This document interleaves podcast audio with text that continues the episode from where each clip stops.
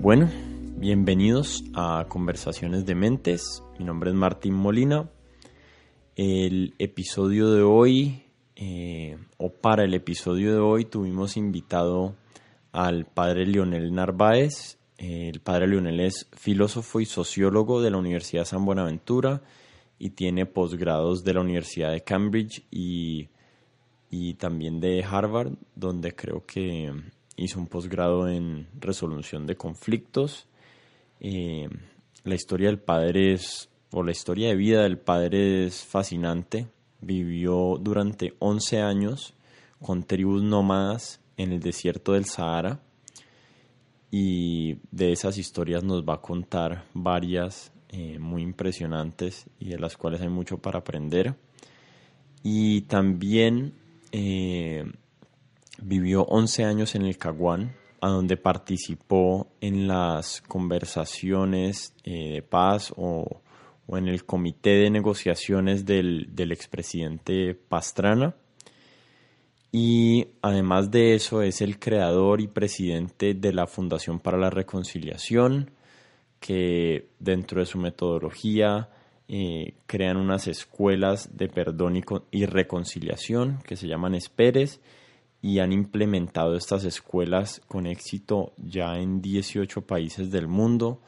Entonces el padre es toda una autoridad en lo que tiene que ver con resolución de conflictos y, y, el y los temas específicos de él que es eh, perdón y reconciliación. Fue una conversación muy interesante a larga distancia porque él estaba en Bogotá y, y suele viajar mucho y tuve la oportunidad ahí de, de, hacerle una llamada y que tuviéramos esta, esta conversación de más o menos una hora, una. Y bueno, al padre lo conozco hace varios años, he tenido la fortuna de, de conversar con él y de compartir con él varias tardes hablando de, de, estos temas que les vamos a compartir hoy. Y bueno, espero que sean útiles para ustedes, que los inspire como siempre, les recuerdo suscribirse a nuestros canales en Spotify, en Apple Podcast, en Stitcher, en iVoox, donde sea que escuchen este podcast, suscríbanse. También nos pueden escribir con preguntas o con sugerencias o comentarios a nuestras redes sociales. Eh, estamos en Twitter, Facebook y, e Instagram como arroba codementes. Eh, siempre bienvenidos todos los comentarios y sugerencias.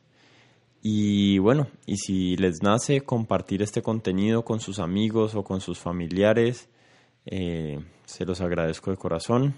Em, bueno, ya sin darles más vueltas, les dejo mi conversación con el padre Leonel Narváez.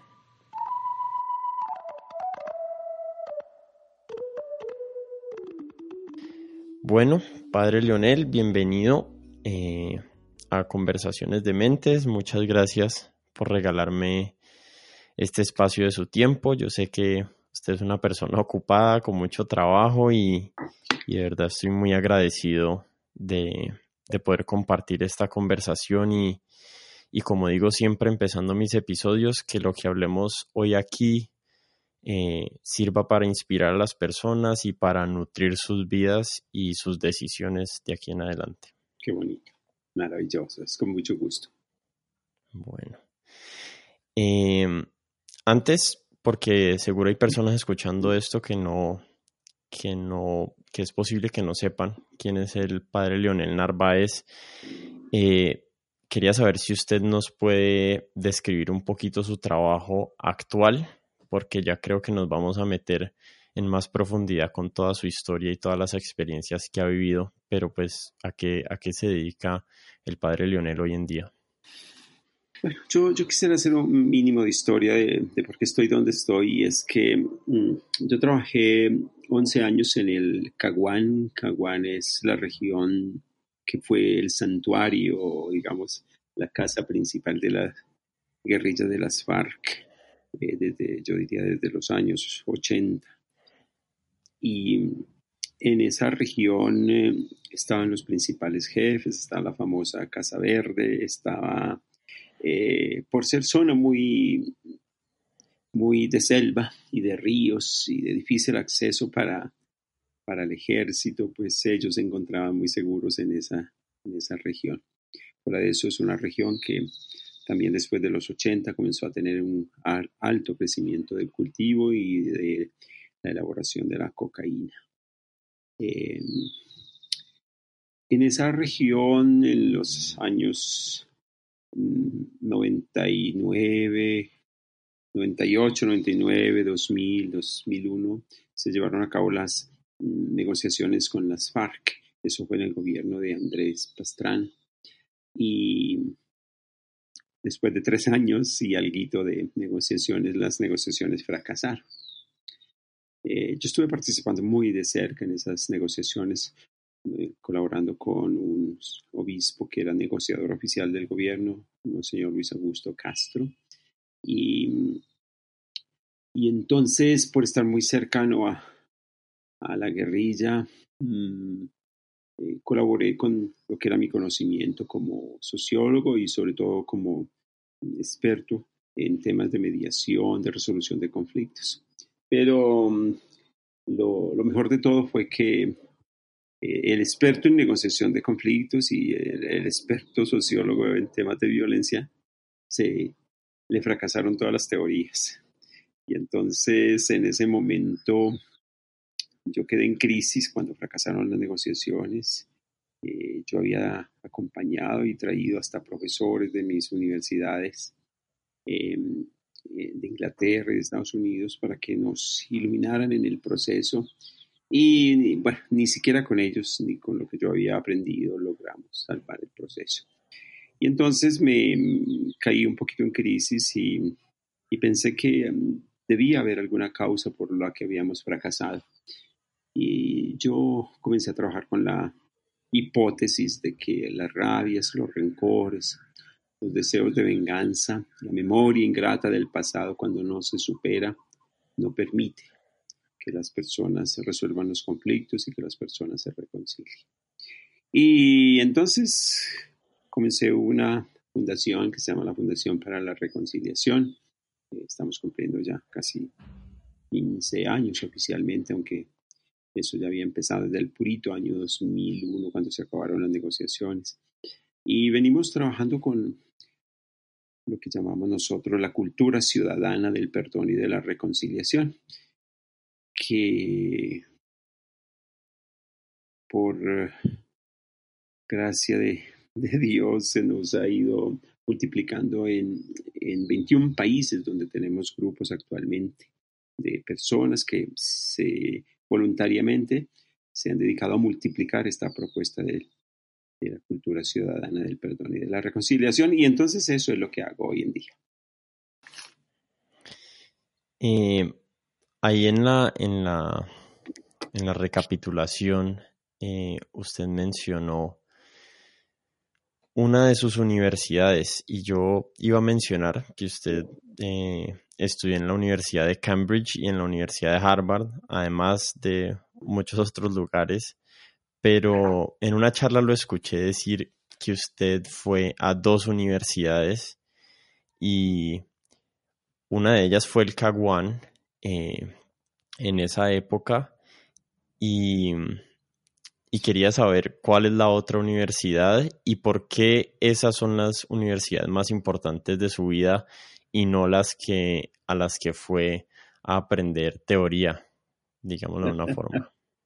Sí, pues mm, yo tuve la fortuna de estudiar en dos universidades muy, muy reconocidas, como es la Universidad de Cambridge en Inglaterra y la Universidad de Harvard en Estados Unidos.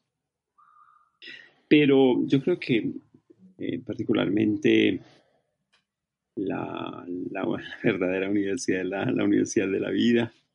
Y, esos dos escenarios, eh, uno que fue el desierto del Sahara y particularmente una zona que se llama el Sahel, el desierto del Sahel. Eh, esa parte del desierto, mm, pues una parte enorme miles y miles y miles de kilómetros eh, ahí viví yo con, con tribus nómadas, eh, sobre todo con tribus que tienen una historia milenaria, ¿sí?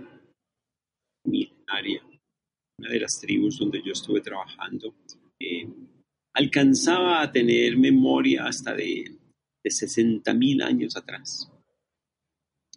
Recuérdate que, por ejemplo, Latino, nosotros que vivimos en Latinoamérica, la memoria más antigua que tenemos es de, digamos, de la Biblia, algo así. Y, los escritos más antiguos no, no, pasan de 15, 20 mil años atrás. En una de, en, tres o cuatro de esas tribus estuve yo trabajando y, y aprendiendo el idioma de ellos y la cultura de ellos. Y por eso yo digo que que uno de mis, de una de mis grandes universidades también fue el desierto. En el desierto lo primero que uno aprende es en la vida hay que andar muy ligero de equipaje. Y, que cuando uno se lleva muchas maletas en el viaje, eh, el, crucero por el desierto se le vuelve muy difícil. Para la gente que no conoce de esas tribus, o sea, para pintarles eh, una imagen de cómo era la vida allá, qué, era, qué era exactamente o cómo era exactamente que vivían estas tribus, porque hay mucha gente que no, que eso como que no les registra en la mente lo diferente que era la vida cotidiana allá en el desierto y cómo lo es acá, digamos, en el, en el occidente. Primero que todo hay que entender que, que un estilo de vida es un estilo de vida como el nuestro, sí, instala, instalado, sí. Eh, a nosotros nos gusta vivir en nuestra casita, eh, nos molesta cuando nos toca estar mucho por fuera de la casita y nos extrañamos la cama y extrañamos todo lo que es nuestro, sí. En el desierto todo es transitorio, todos los días. Es decir, la vida del desierto no es instalada, sino la vida del desierto es nómada lo que da la vida en el desierto es prácticamente el camello. Entonces el camello hay que estarlo o hay que estar con los camellos siempre haciendo la vida nómada, moviéndote de un lugar a otro, sobre todo de un oasis a otro oasis, o sea, buscando un poco de agua y un poco de hierba.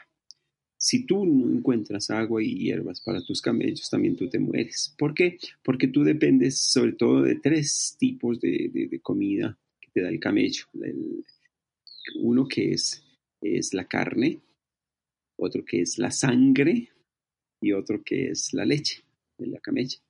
Tú en las, en las mañanas lo primero que haces es tomar una cuerda, pegársela, amarrársela al cuello del camello para que le brote la vena aorta, así como cuando le ponen a uno una, una cinta en el brazo para que brote la vena. Así se hace con el camello en el cuello y con una flechita se le perfora la vena y se recoge sangre en una calabaza o en un recipiente, em, dos, tres litros, depende un poquito del apetito y del, y del gusto. Y esa, esa leche, eh, perdón, esa sangre después se mezcla con un poco de leche de la camella, ¿sí? Y ahí tienes tu principal comida del día, leche y sangre. El desayuno. Que acompañas, que acompañas con tiritas de, de carne que cada mes Mm, se eh, el camello se ofrece cada mes, un camello, se ofrece, ellos dicen a sus dioses, ellos ven a Dios en la montaña, en los animales, ellos se llaman, por eso se llaman animistas, ¿sí? animistas, porque encuentran a Dios en, en los objetos, ¿no? Mm. Entonces, al desayuno es leche, sangre y carne, te lo mencionaba yo alguna vez. Mm. Al almuerzo también leche, carne y sangre y por la noche para cambiar de dieta, pues te devuelves. Es, no leche, carne y sangre, sino sangre, carne y leche. una, una vida totalmente ajena a la nuestra, pues. O sea, a mí personalmente me cuesta imaginarme. Sobre todo porque entonces la estructura de tu casita es nada. ¿sí? La, tu estructura en tu casa no hay cocina, porque por ahí no se cocina. ¿sí? En tu casa no hay agua, no hay ducha, no hay baño. ¿Sí? Y toda la vida es, toda la vida es por fuera. Entonces, imagínate para una persona que venía de la Universidad de Cambridge, ¿sí? Un joven de 26 años que le toca eh, dedicarse a eso. Yo tuve una crisis muy grande los dos, tres primeros meses, ¿sí? Pero tuve la fortuna de encontrar un, compañero italiano que trabajaba ahí ya, llevaba otros tres, cuatro años más que yo. Era también joven, tenía sus 30 años. Y, los dos nos encontramos y simpatizamos muy bien. Eh, a mí lo que me llamaba la atención de Piero, mi compañero, es que Piero había sido modelo de Armani antes de hacerse sacerdote.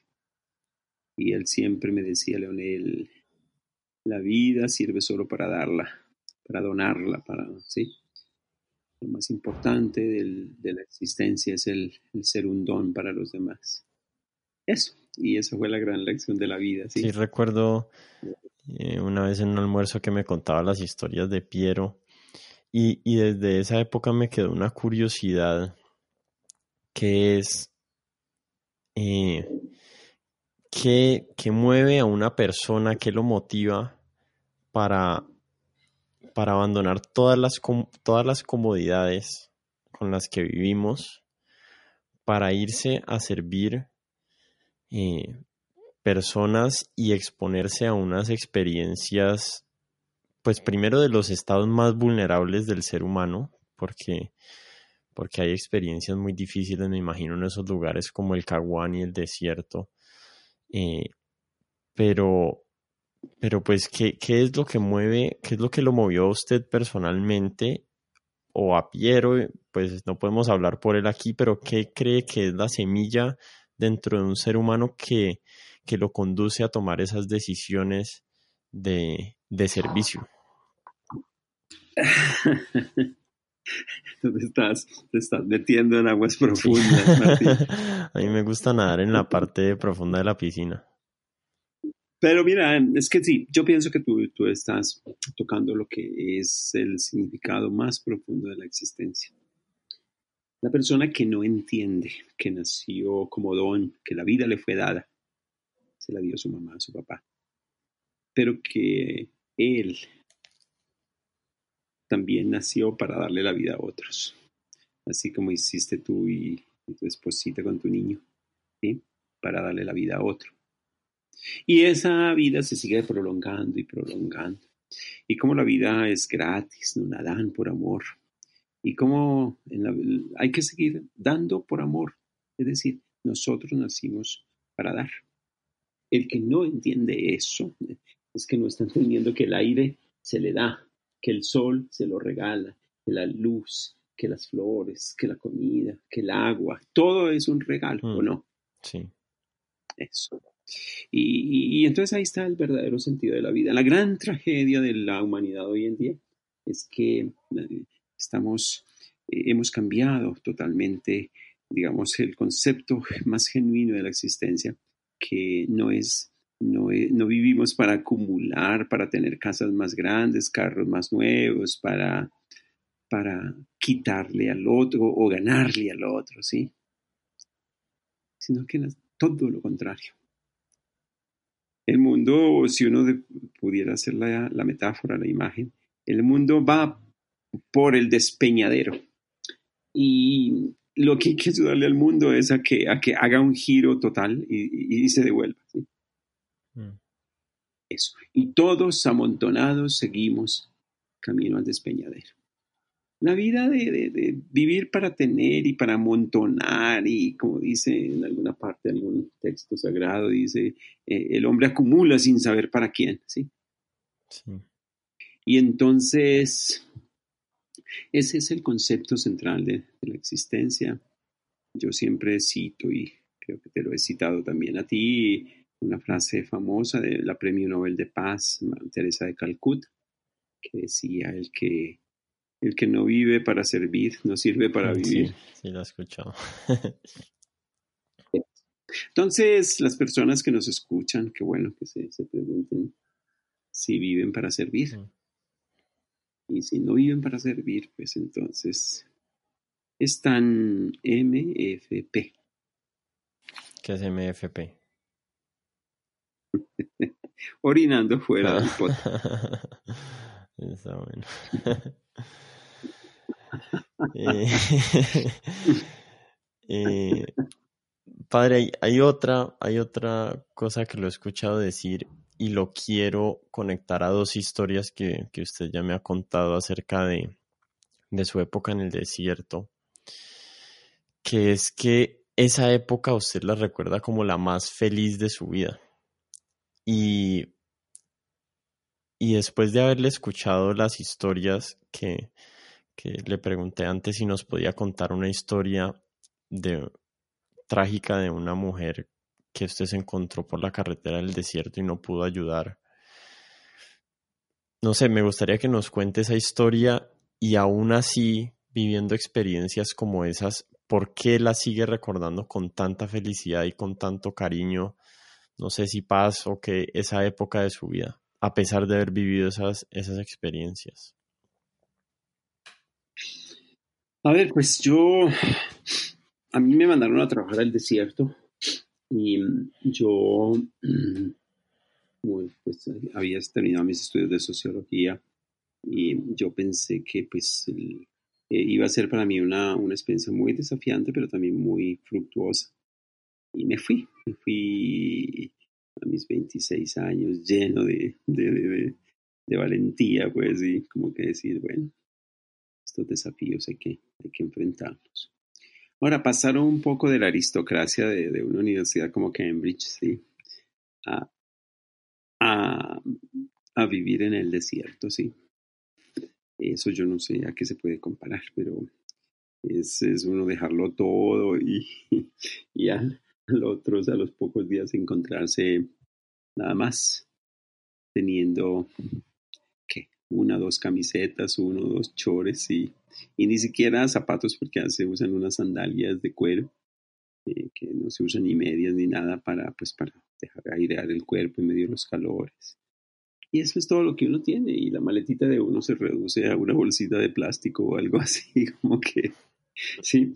Mm, el agua, el agua es escasísima, uno se puede bañar si acaso una vez a la semana, el agua con la que uno se baña es salada, o sea que y la comida, pues como te digo, era reducida a lo más, a lo más básico. Es decir, uno podría decir que uno vive, que uno vive la vida más simple, la forma más sencilla de vivir. Y sin embargo, uno descubre que es muy posible vivir así. Yo viví 11 años así. Y como te digo, me sacaron de allá casi llorando porque yo no quería salir. Una de las, una de, yo tengo dos experiencias en ese, en ese desierto mm, que, que, me marcaron, o todavía hoy en día me marcan la vida, y es que mm, en el desierto hay momentos en que, en que no llueve por años.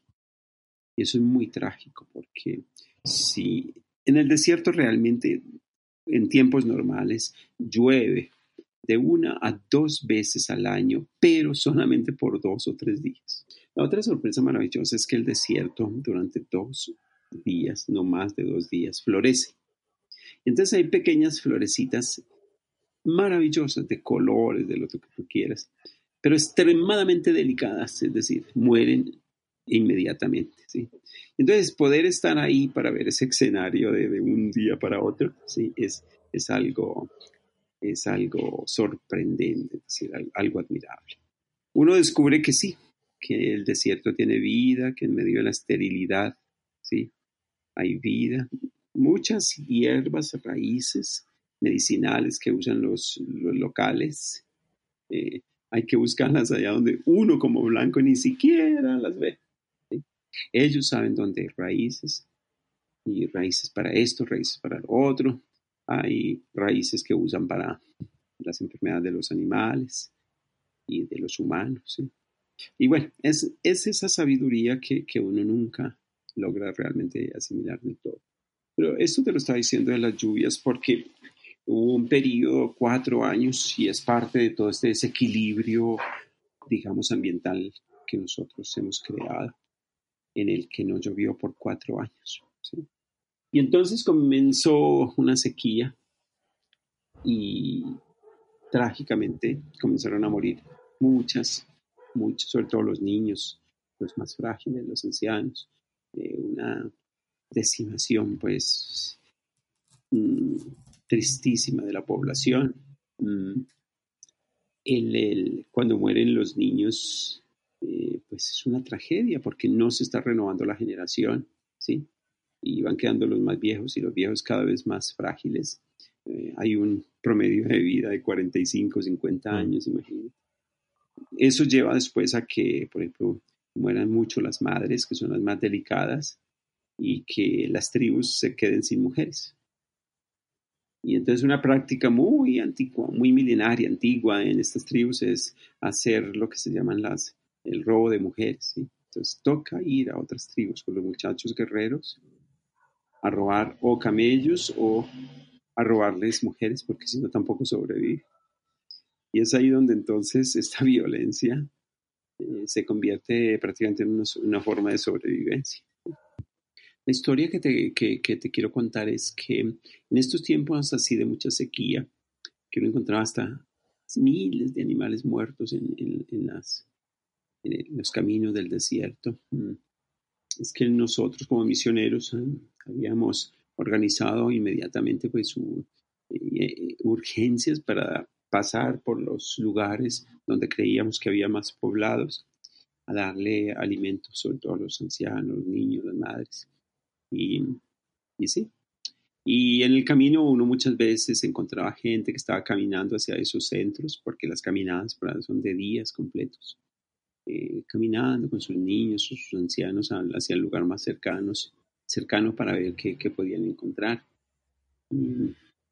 Y, sí, em, la historia mía es muy breve pero muy triste y es que ya regresaba yo hacia la misión con con mi carrito totalmente vacío, ya no tenía nada porque ya había estado repartiendo. Y era ya tardecito, hacia las 4 o 5 de la tarde. Y en el camino me encontré con, con, una, con una mamá y dos niños que ella iba solita y los niños no eran capaces de caminar, debilitados totalmente. La mamá también totalmente debilitada, caminaba casi como a dos pasos por hora. Y y, entonces eh, yo le dije que no se agotara más, que, se sentara ahí cerquita de una pequeña, pequeña encina que había, de esos poquísimos árboles que de vez en cuando se encuentran en el desierto. Y le pedí que se quedara ahí también para que el, árbol a mí me serviera de señalamiento, como que para recordarme dónde estaba ella, ¿sí? Bueno. Y, y sí, yo me apresuré, estaba a dos horas de la misión en el carrito. Llegué a la misión, inmediatamente eh, cargué un poco de comida para traerla a ella, por lo menos para alimentarla mientras hacíamos el viaje de regreso y la llevaba a la misión. Y, y cuando estaba llegando yo al arbolito ese, yo de lejos vi algo que colgaba del árbol, ¿sí? y y la tragedia es que acercándome cada vez más, lo que me imaginaba, lo trágico que me imaginaba había, sucedido y era la señora no, no lograba ver que también sus hijos estaban muriendo y entonces ella se colgó del árbol para morir ella primero que mm. sus hijos. No era tanta la angustia, me explicaban después, otra mamá decía, es una práctica común allá. La mamá ante el dolor de, ver a sus hijos así, casi muriendo de hambre, ella preferiría, prefería morir también de hambre. Y, y sí, llegué, la encontré a ella muerta, por fortuna inmediatamente cogí los niños y los llevé a la misión y por fortuna se recuperaron. Después no supe qué pasó más con ellos. Pero esa es un poquito la historia que, que les estoy comentando. Que es, que es trágica. Yo no, la verdad no, no sé. Hay, hay personas especiales como usted que, que tienen la, la fortaleza de, de vivir esas experiencias y seguir teniendo confianza en el ser humano y teniendo confianza en esta en esta experiencia que tenemos aquí en el planeta. Yo no, yo no sé yo cómo me habría recuperado o si lo habría podido haber hecho de esa experiencia. Pero hay, pero hay otra experiencia que es más iluminadora y que, y que digamos que, que nos revela también el aspecto no sé si positivo, pero sí como de, como de que es posible eh, uno generar cambio, uno tener impacto en las vidas de las personas. Y es otra historia relacionada esta vez a unas niñas, creo. Eh, y no sé si usted nos quiera contar así rapidito esa historia de, de, de cómo unas niñas de allá, no sé si ellas son kenianas o de Etiopía. Ellas son, son, de, son de, hoy en día son ciudadanas de, Kenia. del Kenia, ah, pero ellas realmente pertenecen a una tribu que es enorme y que, se, eh, que se reparte, digamos, entre, en los límites entre Sudán, mm. Etiopía y Kenia. Los, los ingleses que colonizaron esas tierras algún día cogieron el mapa, lo pusieron en el escritorio y trazaron líneas rectas. Y así crearon entonces que Sudán, que Kenia, que Etiopía, sí. Ignorando que estaban dividiendo tribus. Y los espacios de estas tribus son, son gigantes, ¿no? Porque son nómadas, no es como que vivan en un pueblito, en un lugar. Claro. Y entonces generaron también problemas después sociales y políticos, porque eh, hoy en día, por ejemplo, entre Kenia y Etiopía, eh, entre Kenia y Etiopía, y bueno, también Sudán, mm, hay controles de, de, de, fronteras. De límites, ¿no? Entonces eso, eh, la colonización generó muchos problemas. Mm. la historia que yo quiero contar, una historia bonita, es que en una de las tribus donde yo estaba, todavía se conserva la costumbre o la creencia de que cuando una mamá tiene dos hijos, o sea, bebés eh, mellizos, ¿sí? Eso lo consideran una maldición, ¿sí? Y entonces, eh, esto es una, una, costumbre un poco parecida en otras también culturas, por ejemplo, aquí entre los, entre los Wayuu en Colombia, ¿sí? Eh, todavía tratan de, aplicarla, aunque el gobierno, pues, sin duda, la castiga esa, esa práctica pero en esas tribus se seguía creyendo que el tener mellizos era una maldición de Dios. ¿sí? Entonces, la mamá por la noche, ese mismo día que nacían los niños, los tenía que exponer para que se, en algún lugar para que se los comieran las hienas. Una noche saliendo a medianoche con mi carrito en un viaje largo que me llevaba hasta Nairobi. Mm, yo tenía que hacer 1800 kilómetros, ¿sí? Para llegar a Nairobi. Y esa noche, a medianoche, un poquito más de medianoche, salía yo de la, del pueblito, un pueblito pequeñito, de una sola calle, y al final del pueblito eh, había una especie como que de, espinero, un corral de espinas donde los, los, los locales encierran también a sus eh, camellos Ahí normalmente llegan los, las hienas por de noche, ¿sí? Y tratan de entrar y claro, pues ellos también protegidos. Pero entonces la señora había dejado los dos paqueticos de los dos bebecitos afuera del, del espinero, ¿sí? Y yo pasaba por ahí cerquita y no sé cómo tengo oído de músico, yo también como tu guitarrista y pianista. Y escuché el, el, el lloriqueo de los niños, ¿sí? Y no sé por qué me dio por, por decir que me bajaba. Yo ya veía que había hienas alrededor, porque las hienas en la noche con la luz del carro se le, mm. se le notan mucho los ojos, ¿sí? Los ojos rojos. Y las hienas tienen la costumbre de, atacar haciendo círculos, ¿sí? Y van cerrando círculos, círculos hasta que llegan a la, a la presa, ¿sí? Entonces, ahí estaba yo con mi carro, con una un círculo a más de, yo calcularía dos cuadras, ¿sí? Las sienas ya estaban cerrando círculo y yo llegué ahí, dejé mi carro prendido, luces prendidas y me bajé y sí, ahí estaban los dos ataditos de los dos niños envueltos en pieles de camello. Entonces, una de las decisiones fuertes que, que, que me tocó hacer en mi vida fue esa. ¿Qué es más importante, la cultura o la vida? yo dije, no, pase lo que pase, es más importante la vida. Nada es superior a la vida. Y la, y la vida suya también, ¿no? Porque me imagino que, si la tribu... Realmente no arriesgaba la vida porque a mí lo máximo que me harían sería ostras, ostracización, ¿sí?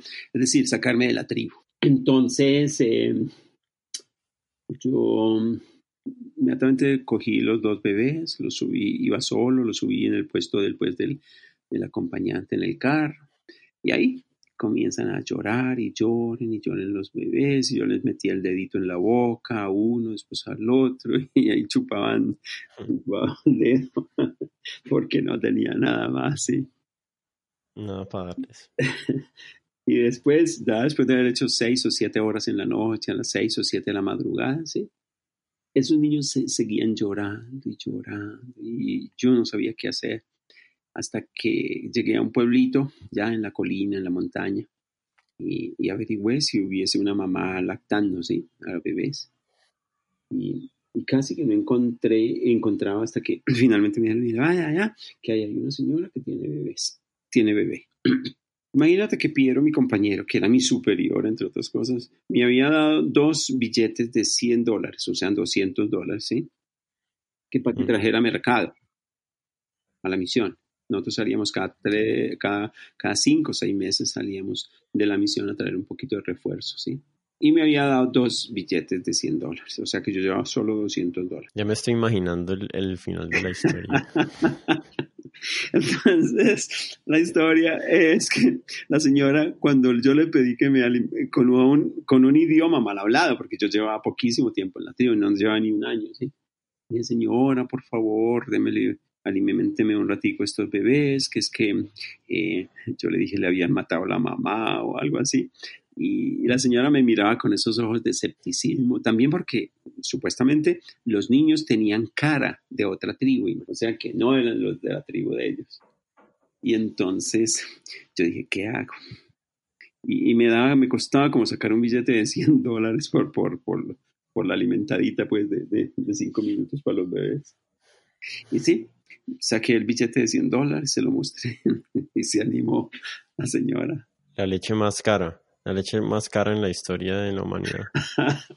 y entonces, sí, y la señora los alimentó, se le pegaron esos dos bebés a los senos de esa pobre señora como si fueran hambrientos, pues.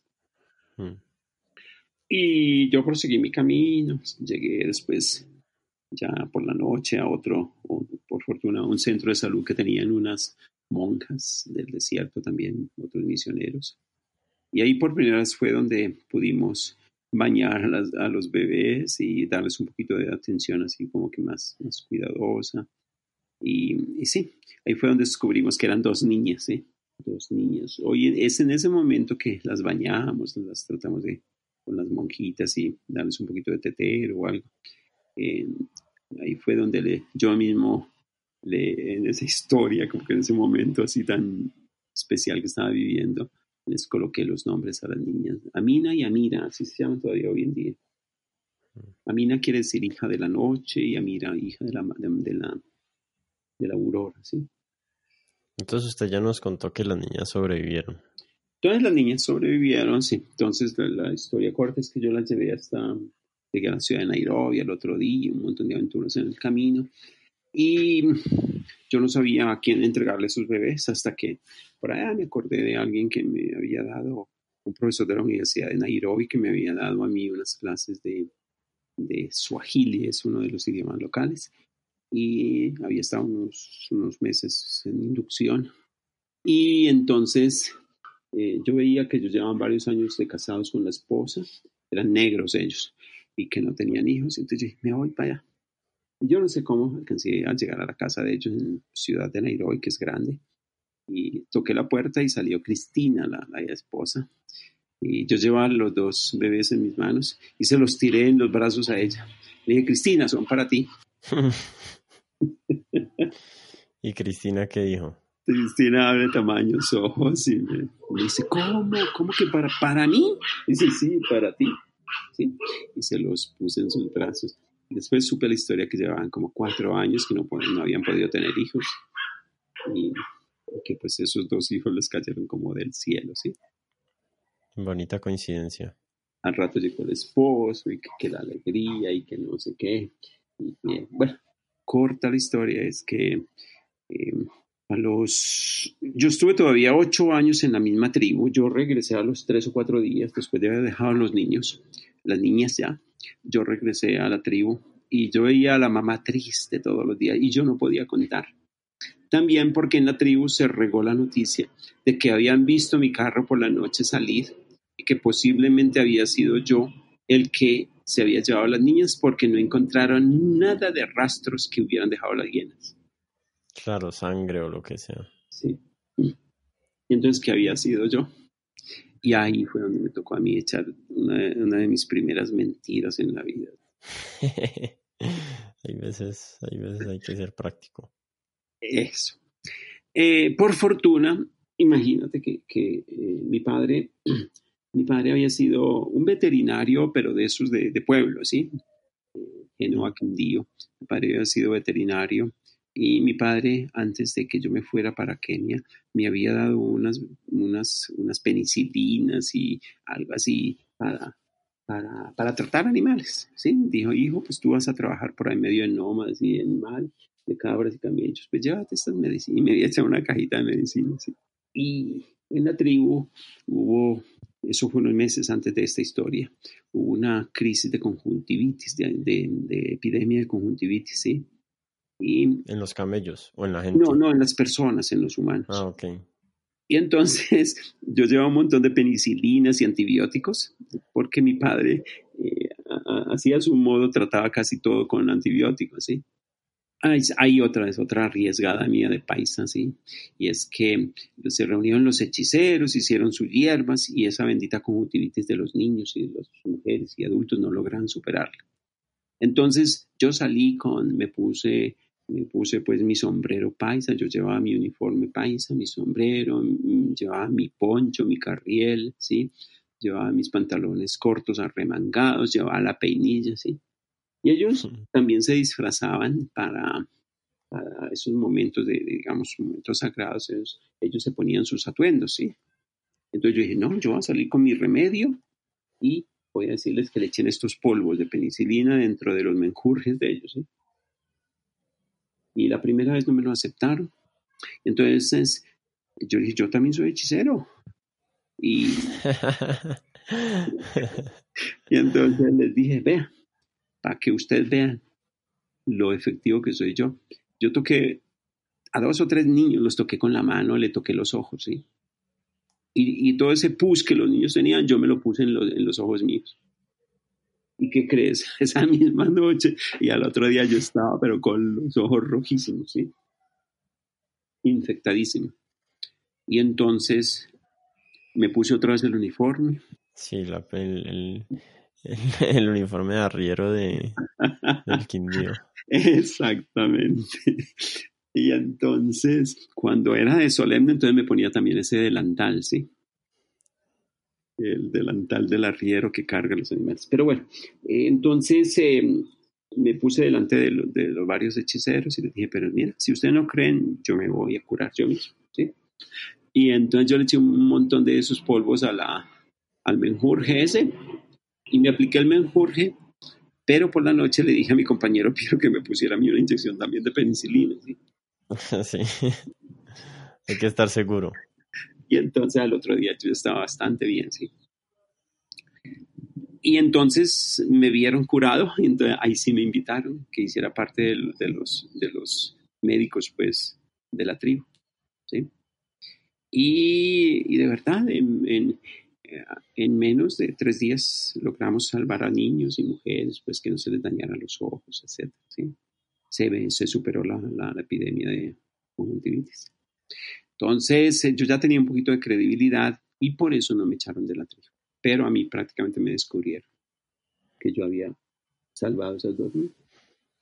La historia es que las niñas, yo las estuve viendo por ocho años, ya habían crecido, a mí me llamaban papá y al, otro señor también lo llamaban papá y las niñas comenzaron a averiguar por qué tenían dos papás. Y la psicóloga nos aconsejó pues que que las dejáramos así, cuando tuvieran 15 años les explicáramos la historia de su vida. ¿sí? Y sí. Para los 15 años las trajimos a, las trajimos a Colombia. Yo las traje eh, junto con el papá, pues que les dio el premio, el regalo de los 15 años, y entre juntos las trajimos aquí a Bogotá. Vinieron solo ellas dos. Y aquí en Bogotá, yo les conté la historia en, en un restaurante. Las invité a, a cena el día 23 de enero, ¿sí? A explicarle la historia de la vida de ellas. Ese día cumplían años. Y entonces les dije, y esto pasó, y una noche salí yo, y la historia, pues toda. Y al final les terminé diciendo, y esas niñas son ustedes. Las niñas se levantaron de la silla en un restaurante y comenzaron a darme besos y abrazos delante de toda la gente. Imagínense, dos negros abrazando a un blanquito ahí medio calvito. y y sí, fue, pues para mí fue bonito, conmovedor y todo. Entonces ellas, ellas entendieron y por primera vez alguien les contó la historia de sus vidas. Y después todas las otras preguntas, el resto de cosas, pues que ya no. ¿Qué te parece? Pues me parece muy bien y estoy, estoy pensativo acerca del, del tiempo que acordamos, pero quería saber si tiene un ratico para que hablemos un poquito del perdón que me parece que es un tema importante para que las personas aquí escuchen. Un cuartico de hora más, ¿sí? Sí, perfecto. Eh, le tenía una, una pregunta como para empezar a hablar del perdón. Eh, primero tengo una cita, una cita textual que saqué de un, de un texto de la India, el Mahabharata, que, que dice así, y, lo quería relacionar con algo que le he escuchado, que es que tenemos que empezar a ver el perdón como virtud. Entonces, venga, le, leo la, cita y después me gustaría que hablemos de ese tema de que el, de que el perdón se vuelva virtud política y yo le agregaría, eh, que es lo que le he escuchado decir a usted, que debería convertirse en virtud política y yo le agregaría que debería convertirse en una virtud social y espiritual del ser humano. Eh, la cita dice así, el perdón es virtud, el perdón es verdad y por el perdón es que el universo se mantiene unido. Y esto es de una cultura totalmente ajena pues a, la cultura que compartimos nosotros acá, que es la cultura judeocristiana, pero, pero aparentemente el perdón eh, es una virtud eh, mundial, es una, es una virtud universal. Y hay veces parece que se nos, se nos ha olvidado esa parte de, de nuestra historia y de, y de cómo el perdón ha sido intrínseco para que la humanidad llegue al lugar a donde está ahorita. Qué bueno. Entonces te metiste a mi rancho. Entonces te voy a explicar. Eh, mira, el perdón no es solo un recurso religioso, ¿sí? porque lo es, sobre todo dentro de la cultura cristiana. El perdón es una, es una virtud humana, independientemente de cualquier religión. ¿sí? Te advierto que hay religiones que no tienen la palabra perdón. ¿sí? Mm. Por ejemplo, la cultura, hay culturas, culturas en el mundo que no la tienen realmente. ¿sí? y, sobre todo no la tienen así como clara como es, eh, digamos, dentro de la cultura judeocristiana, pero tienen otras formas de expresión, ¿sí? Mm, no sé, para el budismo, por ejemplo, no es el perdón, pero es la compasión, ¿sí? Claro. Eso. Entonces, eh, una famosa judía, de hecho, que se llama Hannah Arendt, una mujer politóloga famosa, muy reconocida sobre todo y refrescada hoy en día. Esta mujer llegó a decir, el, el perdón es una virtud política importante. No es solo un recurso humano, sino que es una virtud política. Hoy en día, otra famosa mujer politóloga, que es, eh, politóloga que se llama Marta Nussbaum, ¿sí? Mm. Eh, escribe diciendo algo parecido. Y yo le he agregado que el, perdón, que el perdón no es solo una virtud política, sino que es un derecho humano. ¿sí? Entonces yo, de hecho, con un grupo de, de profesionales posicionamos en una de las sesiones de las Naciones Unidas en, en New York, posicionamos, dejamos en esa reunión eh, la, petición de que eh, el perdón no solo sea eh, virtud política, sino que algún día se convierta, o que algún día se convertirá en un derecho humano. ¿Qué es lo que hay detrás de esto? Que todo ser humano es imperfecto y todo ser humano puede ofender. Y que por lo mismo el otro ser humano, si entiende lo mismo que él también es defectuoso imperfecto, tiene que aceptar la ofensa del otro. ¿Por qué? Por la finitud, por la imperfección humana que tenemos nosotros. Y eso que nosotros llamamos perdón o eso que se llama compasión es tal vez la energía más poderosa que nos mantiene unidos. En el matrimonio, tú que eres casado, Martín, sabes que el matrimonio está hecho de continuos perdones. ¿sí? Mm. Y un matrimonio que no sabe perdonar no se sostiene. ¿sí? Entonces,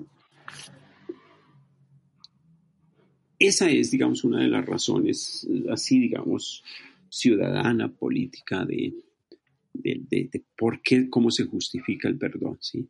Pero mira, la, la, justificación yo creo más poderosa del perdón es que el perdón es la expresión más profunda del don, lo que hablábamos al inicio, ¿sí?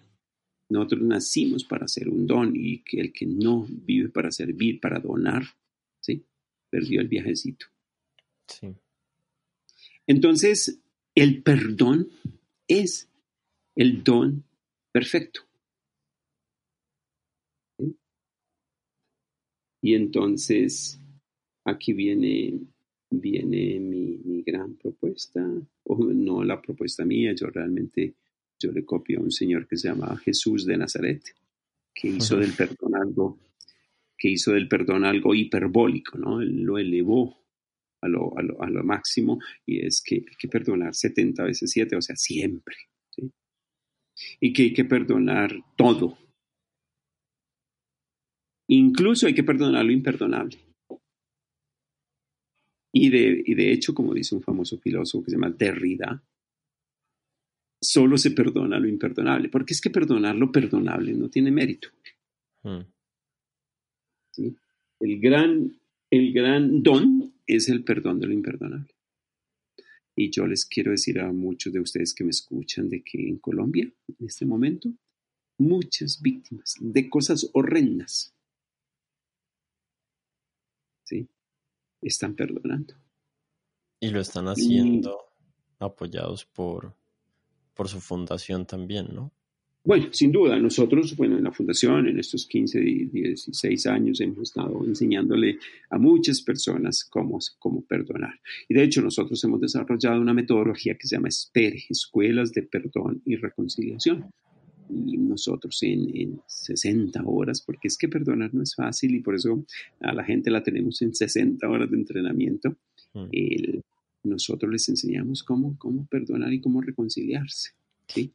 Y hay, hay otro aspecto, o, o hay un aspecto de, del trabajo de la fundación que es el impacto de la fundación no solo sobre, no, no únicamente sobre los individuos que están participando en la fundación, sino como en alimentar algo que yo le he escuchado a usted eh, llamar como la cultura del perdón.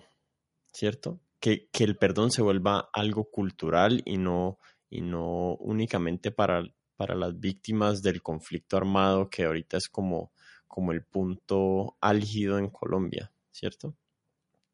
¿Por, ¿Por, qué es tan importante esa cultura del perdón? ¿Y por qué es tan importante para Colombia en este momento? ¿Y, y cuáles, cuáles son los riesgos de no generar esa cultura y, y más o menos eh, perdernos la oportunidad del, proceso que estamos viviendo ahorita. Sí, yo repito la frase de otro famoso premio Nobel que se llama Nelson Mandela, que dice que sin perdón no hay futuro. Hmm.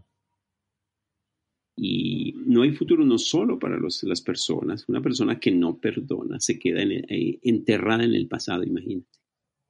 Queda recordando a esa persona lo que me hizo. Y una persona vive prácticamente proyectada al pasado. Una persona que no perdona. y tú no sabes cómo frena, cómo bloquea, cómo enferma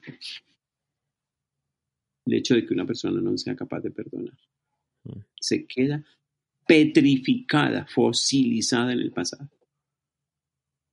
Y entonces también nosotros decimos, por ejemplo, la persona que perdona, a esa persona no le cambia el pasado, pero sí le cambia el futuro. Y eso es mucho. Mm. Eso, eso. es lo más importante porque ya eh, del pasado no hay nada para hacer. Eso, y puede ser que hayan matado a mi hijo o a mi papá o incluso me hayan violado. Eso es lo que entienden las personas en medio de tragedias. Mm. ¿sí? Que, que, que, la vida tiene unas lógicas de superación que yo, yo no me puedo quedar ahí enredado. Yo tengo que superar. Pase lo que haya pasado. Y como te digo, esto uno lo entiende cuando logra uno tener la compasión, la misericordia de que el otro que me mató a mi hijo o a mí me hizo lo que hizo, es un ser también limitado y de pronto mucho más limitado que yo. Y que lo que hizo lo hizo por lo que hubiera sido. Pero realmente nosotros no hemos, no hemos todavía entendido, Martín, las dimensiones tan profundas de esa palabra compasión o misericordia son, es la misma palabra, una con, con, raíces griegas y la otra más con raíces latinas. Pero la, la expresión misericordia o compasión, si uno debiera, si yo, sacerdote católico, debiera resumir cuál es el, mensaje de Jesús, es ese.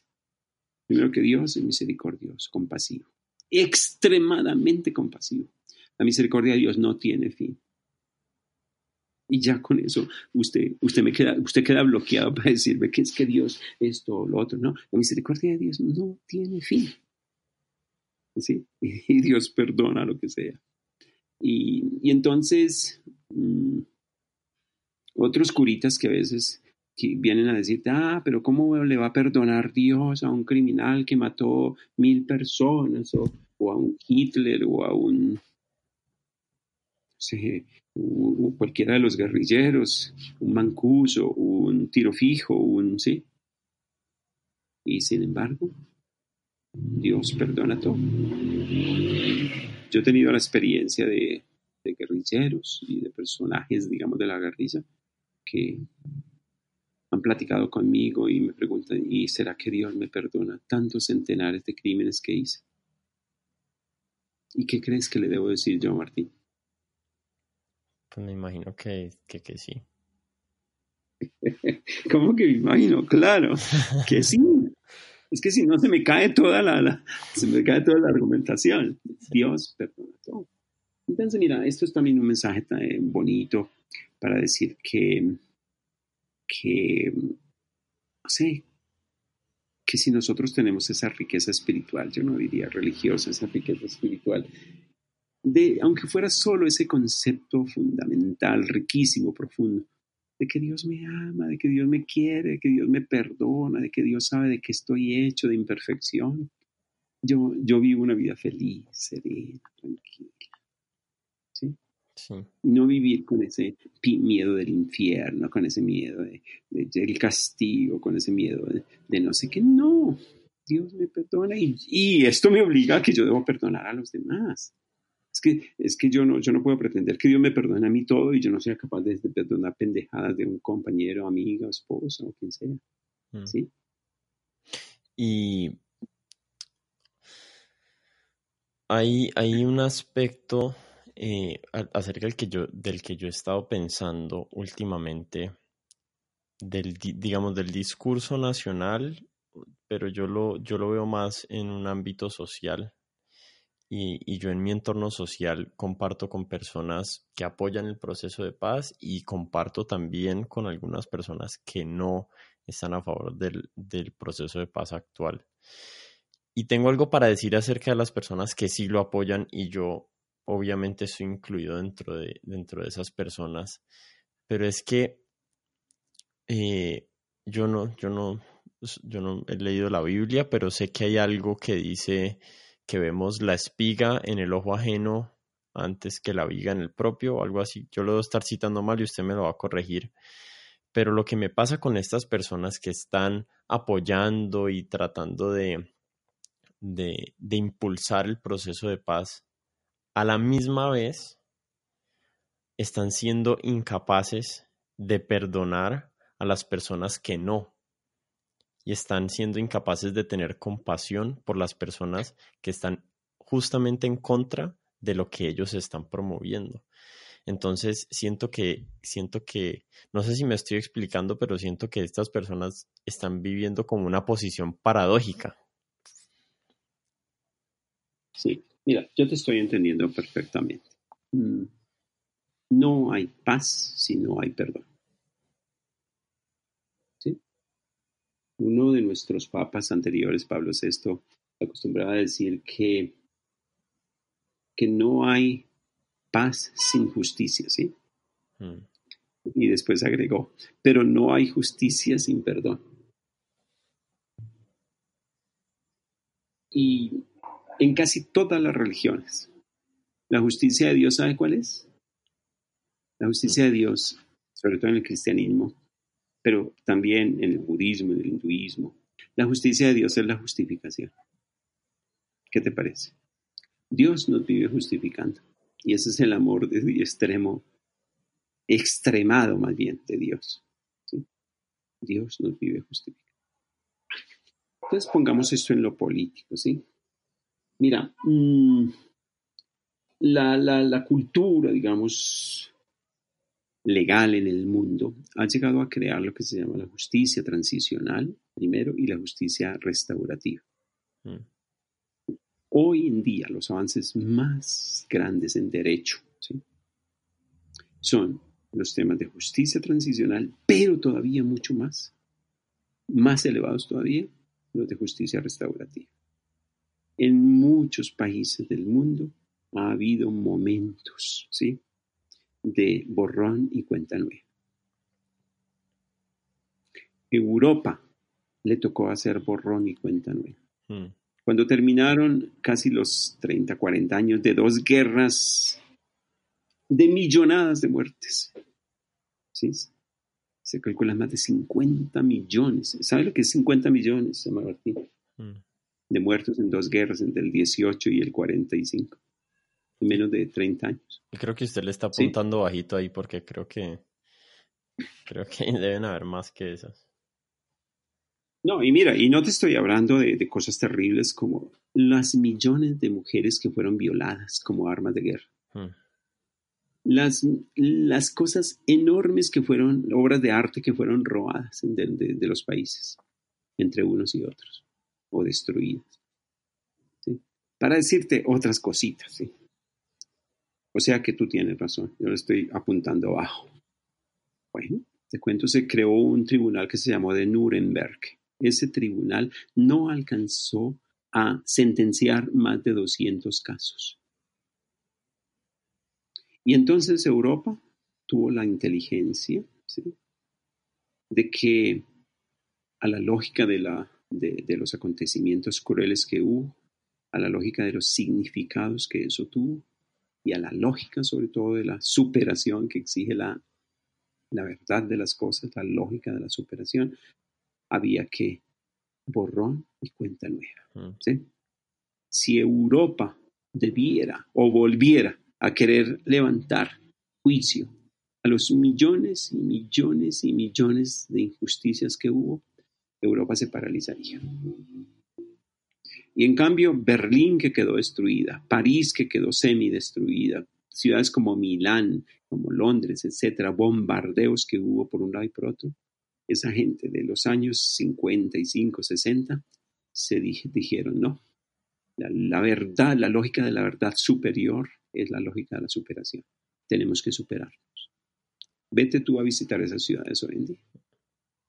Claro, y, y como no lo hicieron en la Primera Guerra Mundial de esa forma, sino que trataron de, de achantarle todos los crímenes y todo lo malo a los perdedores, pues por eso fue que hubo la segunda, porque, porque la justicia nunca es percibida de la misma manera por nadie.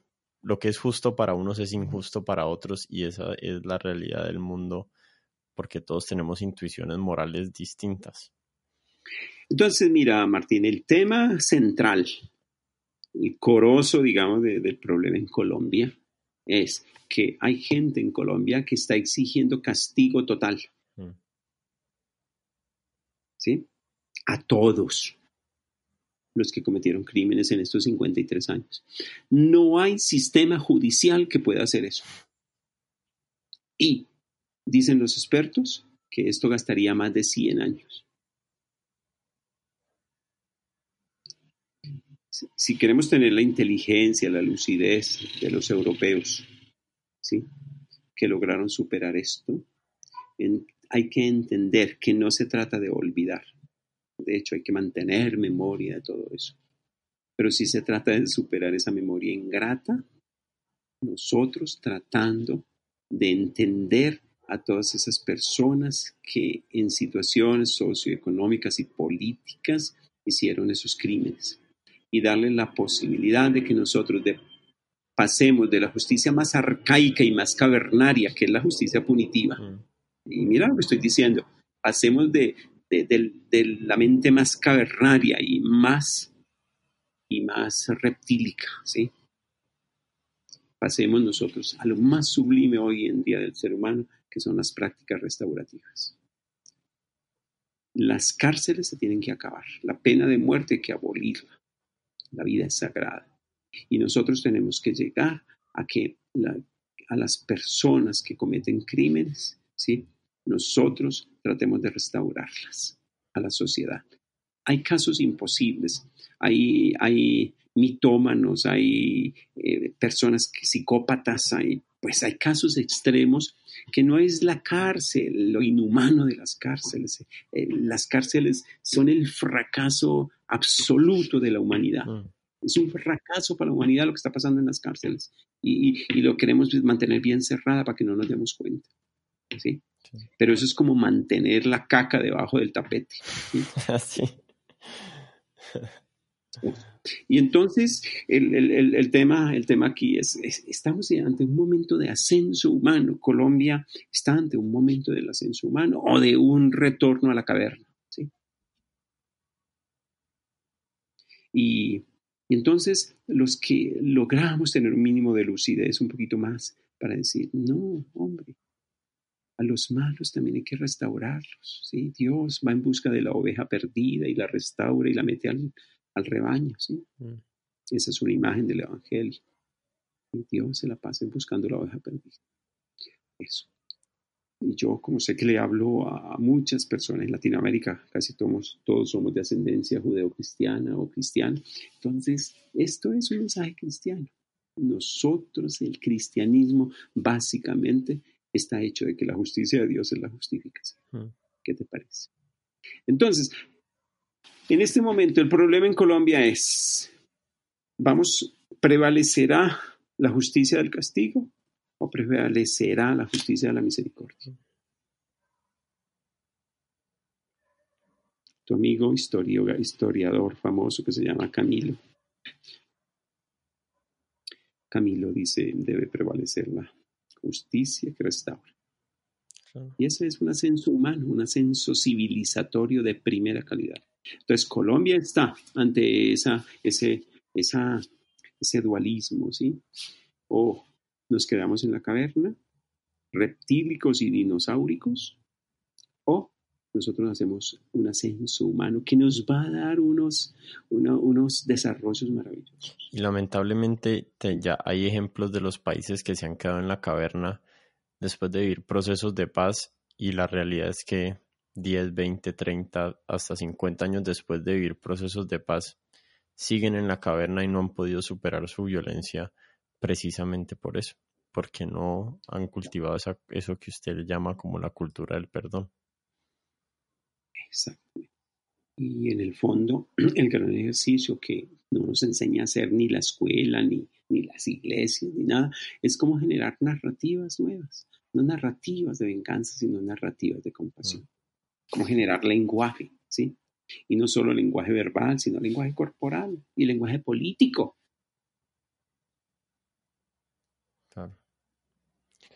Bueno, padre, ya estoy pendiente de su tiempo y, creo que ha sido más generoso de lo, de lo que pensaba yo y con, su, con la historia de su vida, que es fascinante y también pues con todo su conocimiento.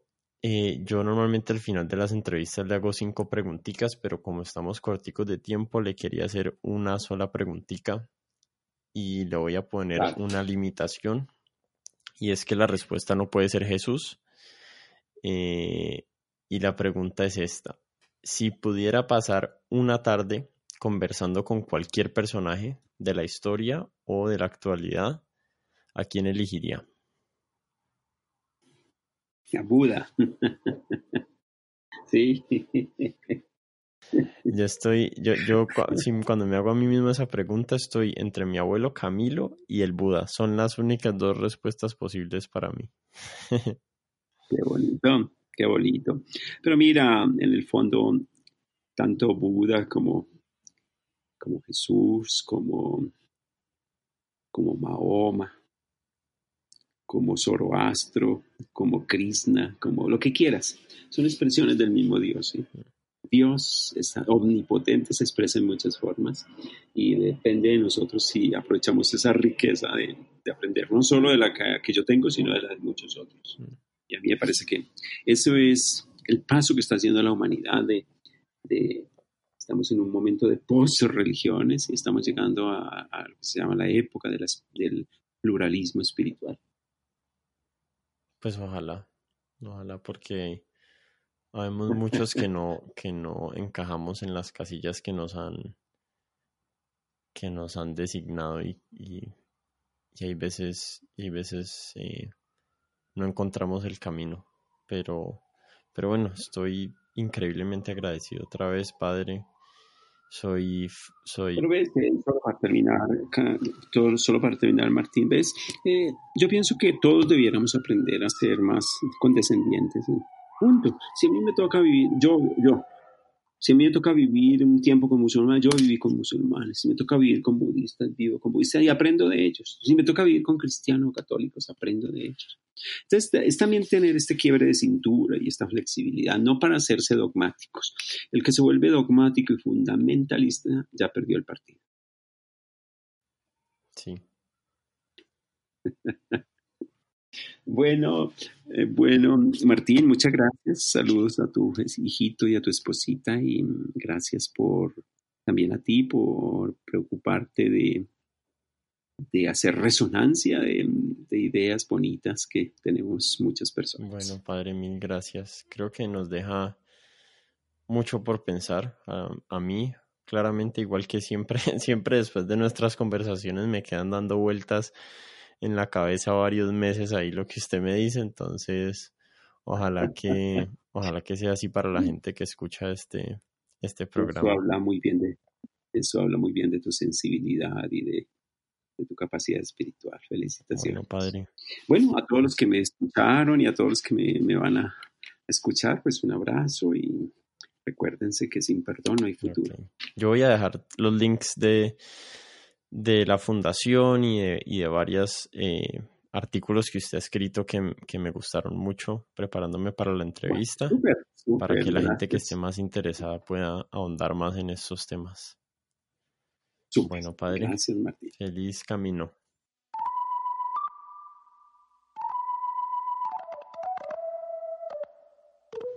Bueno, ese fue el episodio con el padre Leonel. Espero que lo hayan disfrutado, que hayan aprendido. Em, le quiero dar las gracias a las personas que están compartiendo y, y ayudando a, a, divulgar este podcast que, que estoy haciendo aquí. Em, a los que no están suscritos en nuestros canales, les recuerdo que lo hagan, que nos dejen sus comentarios, que nos escriban una reseña si pueden en Apple Podcasts. Y, y bueno, no, muchas gracias por escuchar y nos vemos la próxima vez aquí.